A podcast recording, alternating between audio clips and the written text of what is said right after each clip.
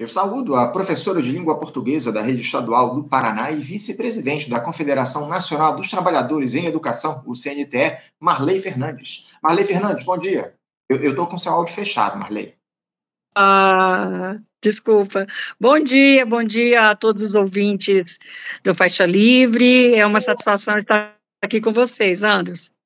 Satisfação nossa contar novamente com a sua participação aqui com a gente no Faixa, Marley. Obrigado por ter aceitado ao nosso convite. E a gente falou muito aqui do, do programa, a gente fala muito aqui no programa a respeito, Marley, dos problemas que o novo ensino médio produziu para a educação do país e da importância de o governo Lula revogar integralmente essa reforma que foi implementada lá na gestão do Michel Temer. O Ministério da Educação, no entanto, ele acabou rechaçando essa possibilidade de revogação da reforma, mas admitiu a necessidade de mudanças nesse texto.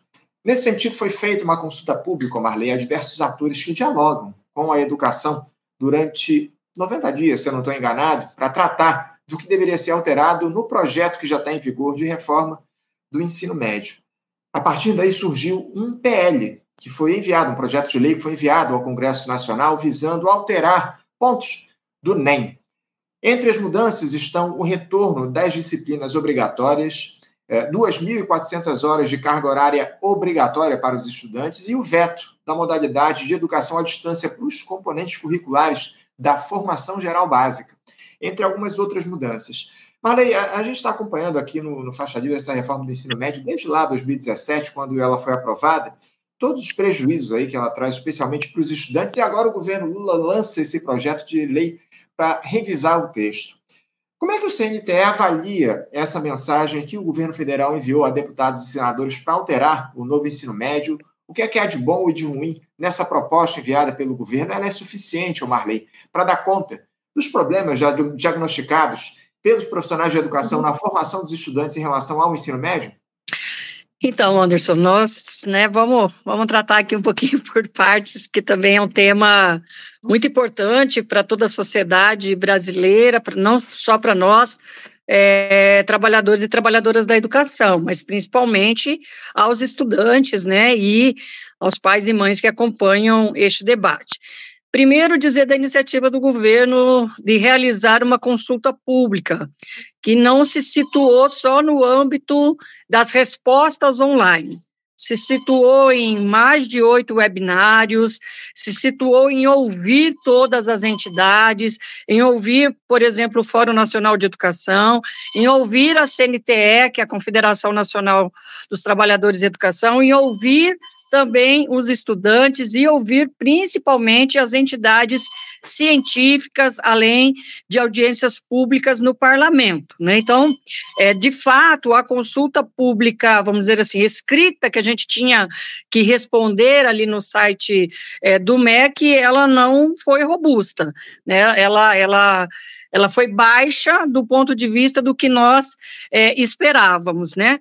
Mas, ao mesmo tempo, todos os outros elementos que compunham essa consulta pública, elas, elas nos levaram a um caminho, que é o caminho da mudança, ou seja, não tinha, né, todo mundo, é, talvez exceção de, de segmentos da educação privada, de segmentos que é, defendem esta, esta proposta, né, como todos pela educação, mas que também se manifestou com algumas mudanças, claro que com seus interesses preservados, né, aí também se manifestou com algumas mudanças. Mas eu quero dizer que foi um movimento importante, porque mexeu né, com a sociedade, né, com os atores todos deste, deste movimento e deste processo. Então, foi importante é, essa, essa consulta na nossa avaliação e principalmente porque ela trouxe é, uma quase uma unanimidade de que é, o atual ensino médio, chamado de novo ensino médio, ele não tem nada de novo, ele simplesmente ele desconfigurou o processo né, das disciplinas é, clássicas históricas do nosso currículo e trouxe aí vários desmontes que vocês já apresentaram aqui é, em outros momentos. Agora, a proposta é completamente aquilo que nós queríamos? Ainda não. E por que, que eu digo ainda, né? Eu digo um ainda com duas preocupações. um ainda de que ela não é completamente, ela não apresenta completamente todas as mudanças que nós desejamos, né? E é, ainda, porque obviamente nós temos uma preocupação muito grande do que é o Congresso Nacional, ou seja, é uma proposta, é um PL, é um projeto de lei, não é o único, vocês sabem disso. Tem lá outras propostas de lei, mas a gente sabe que que acaba predominando é o, a proposta do governo, né, os outros projetos vão ali apensados, mas, ao mesmo tempo, a nossa preocupação, porque nós conhecemos o Congresso Nacional, é um Congresso que não é favorável, digamos, né, à maioria dos trabalhadores e trabalhadoras e que requer uma, uma série de embates e debates, e muitas vezes né, de construção de consensos, e isso vai nos levar a um trabalho ainda muito grande até dezembro. Né? Nós temos aí, vamos dizer assim, um mês e meio de muita luta, de muita guerra para fazer aprovar o projeto e para avançar. Nós queremos avançar. É, eu acho que essa é a grande questão, é avançar no sentido de alterar essa, esse novo ensino médio, que é, enfim, é uma tragédia para todos os estudantes, para a educação do nosso país. Agora, onde é que estão ainda, o, Marley, na avaliação de vocês do CNTE, os principais gargalos dessa proposta? O que é que ainda fica faltando ser alterado, que não foi é, proposto nesse projeto de lei que foi enviado ao Congresso? Já considerando aí esse Congresso lamentável que a gente tem, a gente não sabe o que, é que vai, vai sair de lá em torno desse projeto que foi enviado, mas é, diante disso, o que, é que ainda faltou ser incluído no projeto de lei para que a, o novo ensino médio é, ficasse, enfim, se tornasse uma proposta vantajosa para os estudantes? Então, nós entendemos que nós ainda temos um debate longo em cima da educação profissional, né?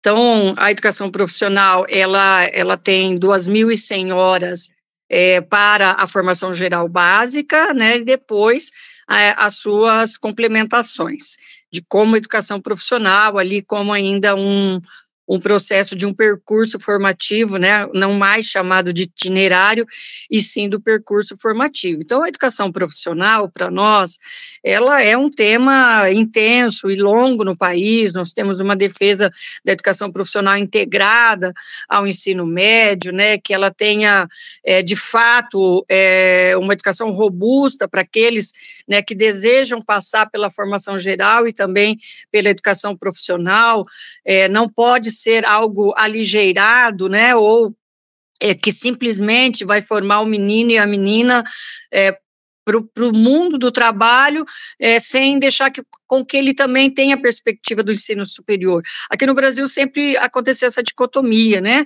Parece que assim, quando tem, quando a gente fala em educação profissional, muitas vezes o pessoal coloca o ensino técnico profissionalizante, né? A gente diz o seguinte, é, mas é, a educação profissional ela prepara, o que vai de fato formá-lo é né, o ensino superior.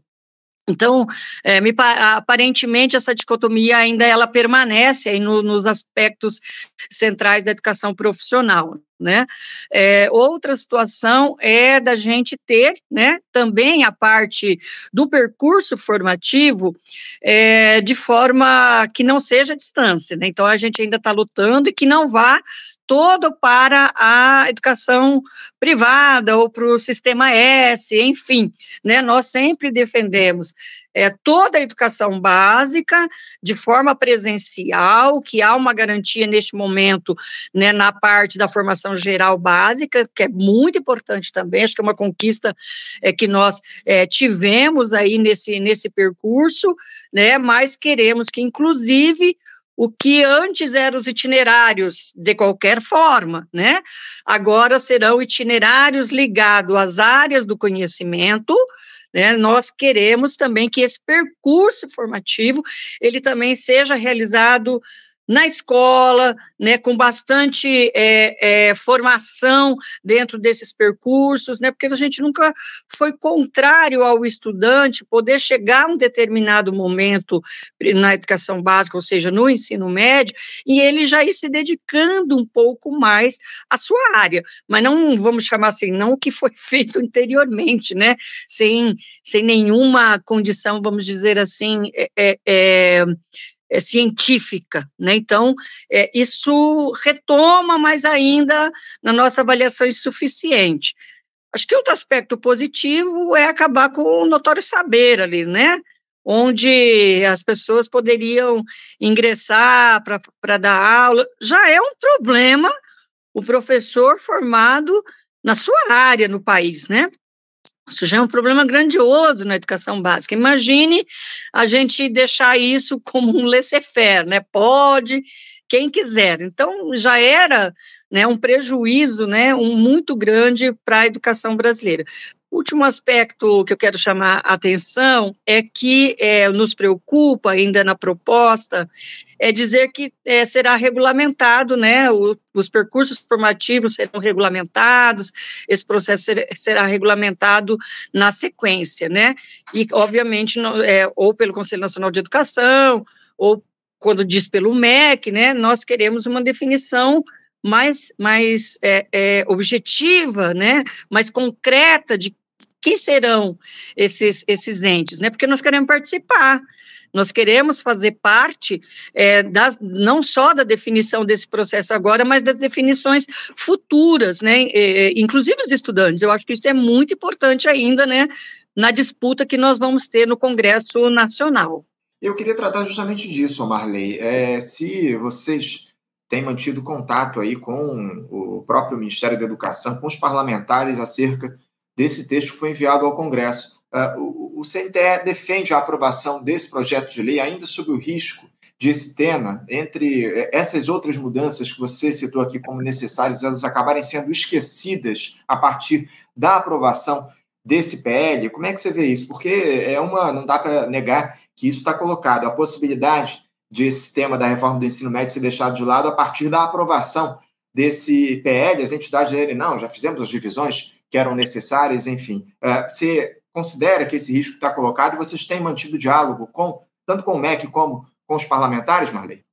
Sim, nós da, da Confederação, nós fizemos é, recentemente um Conselho Nacional de Entidades que reúne todos os sindicatos né, do país e nós tiramos, obviamente, um plano de lutas, né?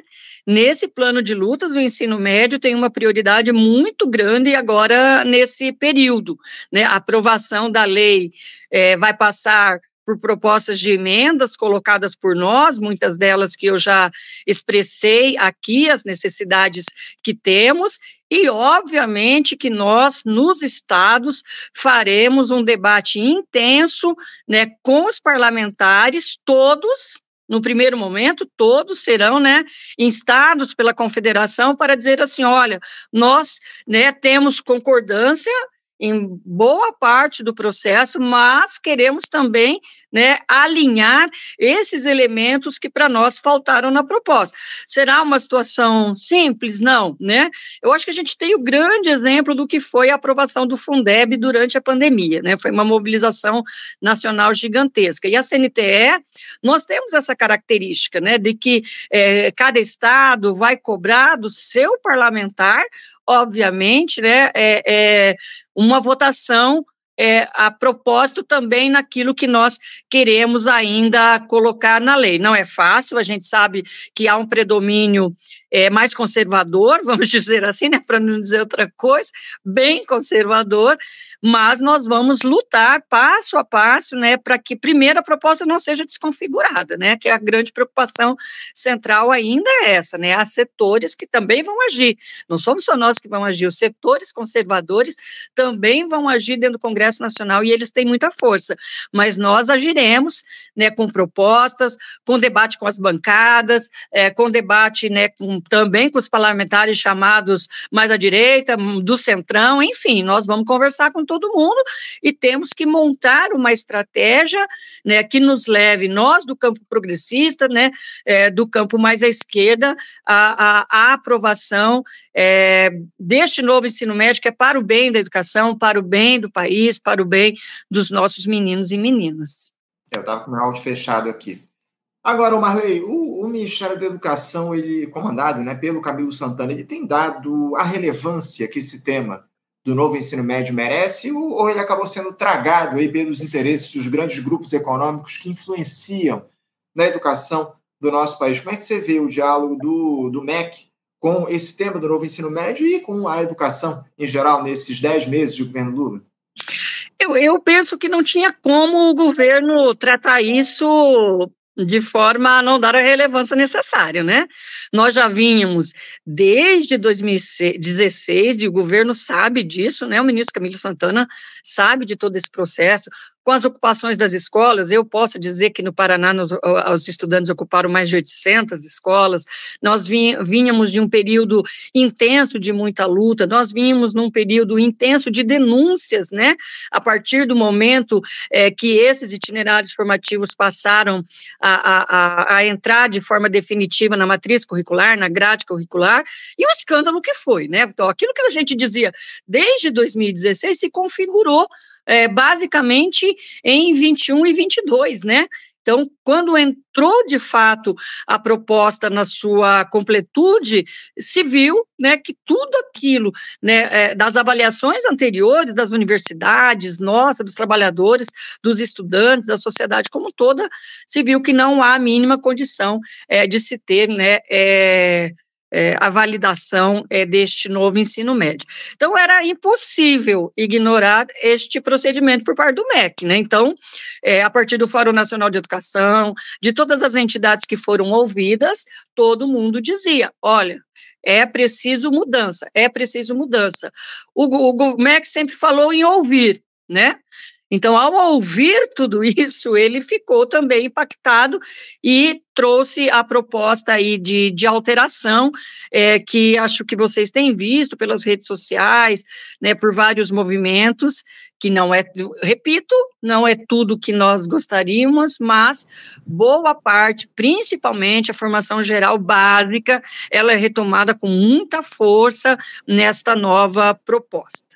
Olha, eu sinceramente vejo muito pouca disposição do Ministério da Educação, comandado pelo Camilo Santana, de fazer a devida disputa que está colocada nesse momento. A gente tem uma série de organizações, entidades da educação batalhando nesse sentido, mas eu, eu te confesso que eu vejo muito pouca disposição aí, muito pouco interesse do MEC em se colocar diante da, da, da, correlação de forças que existe dentro do próprio Ministério. A gente já denunciava isso ao longo do período de transição, da influência desses grupos econômicos na transição, especialmente na, na, no setor da educação, muitas denúncias a respeito disso, a, a, respeito disso, até algumas mudanças foram feitas ali naquele processo, mas o que a gente vê ainda nesse momento é a reprodução muito intensa dos interesses do grande capital no Ministério da Educação. A gente vai continuar pressionando aqui em torno da necessária revogação do novo ensino médio, mas eu tenho muitas dúvidas em torno dessa possibilidade diante da eventual aprovação dessas divisões aí que foram colocadas a partir da, da, do diálogo que o governo federal fez com as entidades da educação aqui no nosso país. Marley, de toda forma, eu quero agradecer a tua participação com a gente hoje aqui no programa. Muito obrigado por ter tratado dessa questão. E a gente vai continuar em diálogo para tratar, para é, dialogar a respeito dessas questões relativas, especialmente ao novo ensino médio. Obrigado, Marley, pela tua participação. Bom dia para você. Um abraço forte. Bom dia, um abraço, estamos à disposição e agora, de fato, é que nós vamos ver a disposição do MEC, inclusive no debate do Congresso. Então, vamos lá buscar aquilo que nós queremos. Um abraço. É isso, um abraço, até a próxima. Conversamos aqui com Marley Fernandes. Marley, que é professora de língua portuguesa da Rede Estadual do Paraná e vice-presidente da Confederação Nacional dos Trabalhadores em Educação, o CNTE, tratando a respeito aí do novo ensino médio, enfim, das discussões em torno disso, da proposta que o governo federal mandou, enviou lá para o Congresso Nacional a fim de promover mudanças, revisões aí na proposta. As entidades ligadas à educação pediam a revogação integral da reforma do ensino médio, do novo ensino médio, mas, infelizmente, o que se deu aí foram essas mudanças aí, ou, ou propostas de mudanças que foram enviadas lá ao Congresso Nacional, ainda haverá muita disputa lá é, com deputados e senadores, vamos ver o que é que vai sair desse texto, né? Você, ouvinte do Faixa Livre, pode ajudar a mantê-lo no ar. Faça sua contribuição diretamente na conta do Banco Itaú, agência 6157, conta corrente 99360, dígito 8. Esta conta encontra-se em nome do Sindicato dos Professores do Município do Rio de Janeiro e região, o Simpro Rio, uma das nossas entidades patrocinadoras, mas seus recursos são destinados exclusivamente para o financiamento do nosso programa. Você pode fazer sua doação de qualquer valor, utilizando também a nossa chave Pix, que é ouvinte@programafaixalivre.com.br. Sua contribuição é fundamental para a manutenção desta trincheira progressista no ar.